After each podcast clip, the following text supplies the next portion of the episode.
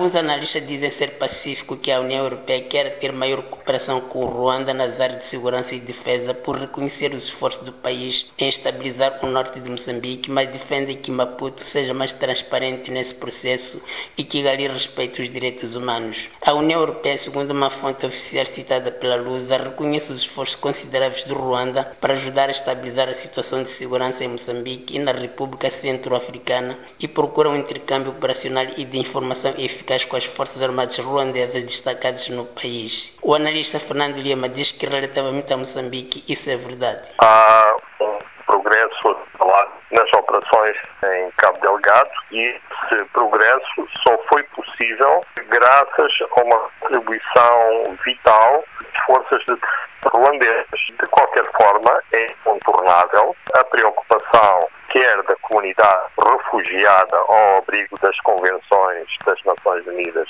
em Moçambique, quer da própria sociedade moçambicana, quer saber se as pessoas que apareceram ou foram assassinadas são alvo de um esquadrão da morte ruandês ou há quaisquer outros motivos que expliquem esse desaparecimento. O analista Boris Namir diz que Moçambique pode pedir apoio à luta contra o terrorismo, mas isso deve ser feito com toda a transparência. Então, é uma questão de transparência nesse processo de envio das forças da Ruanda. No caso da SADEC, nós sabemos quem vai pagar são os Estados-membros. Foi aprovado o orçamento. No caso de Ruanda, quem vai pagar? Então, todas essas questões pendentes fazem com que o processo não seja transparente. Esse é que é o grande problema. Moçambique pode trazer forças quer que seja, como já trouxe. Tem que ser um processo transparente que os moçambicanos têm conhecimento. E a outra questão importante que, na opinião de Antônio Timba, deve ser explicada aos moçambicanos é quando é que os ruandeses vão sair de Moçambique. Na verdade, já não sabemos quando é que essa tropa vai sair. Primeiro eram os tais três meses.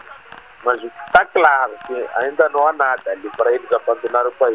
Recuperamos algumas zonas, sim, mas onde estão esses insurgentes que estavam aqui? Ninguém sabe. Estão em algum lado. Então, não há razão daquela tropa sair agora. Porque, na verdade, deve-se defender os moçambicanos, principalmente a população de Cabo Delgado. Por ser turno, o analista Moisés Mabunda afirma que mesmo que os ruandeses saiam, poderá permanecer em Moçambique uma força residual para proteger o projeto da Total e a Funge, porque o exército moçambicano está fragilizado. Uh, infelizmente, nós como moçambicanos pode nos custar ouvir isso, mas uh, o exército ruandês está mais preparado uh, tecnicamente do que o nosso. Quer dizer, o nosso exército precisa de muita preparação, precisa de muita formação. Em termos também de, de equipamento. De Maputo para a Voz da América, Ramos Miguel.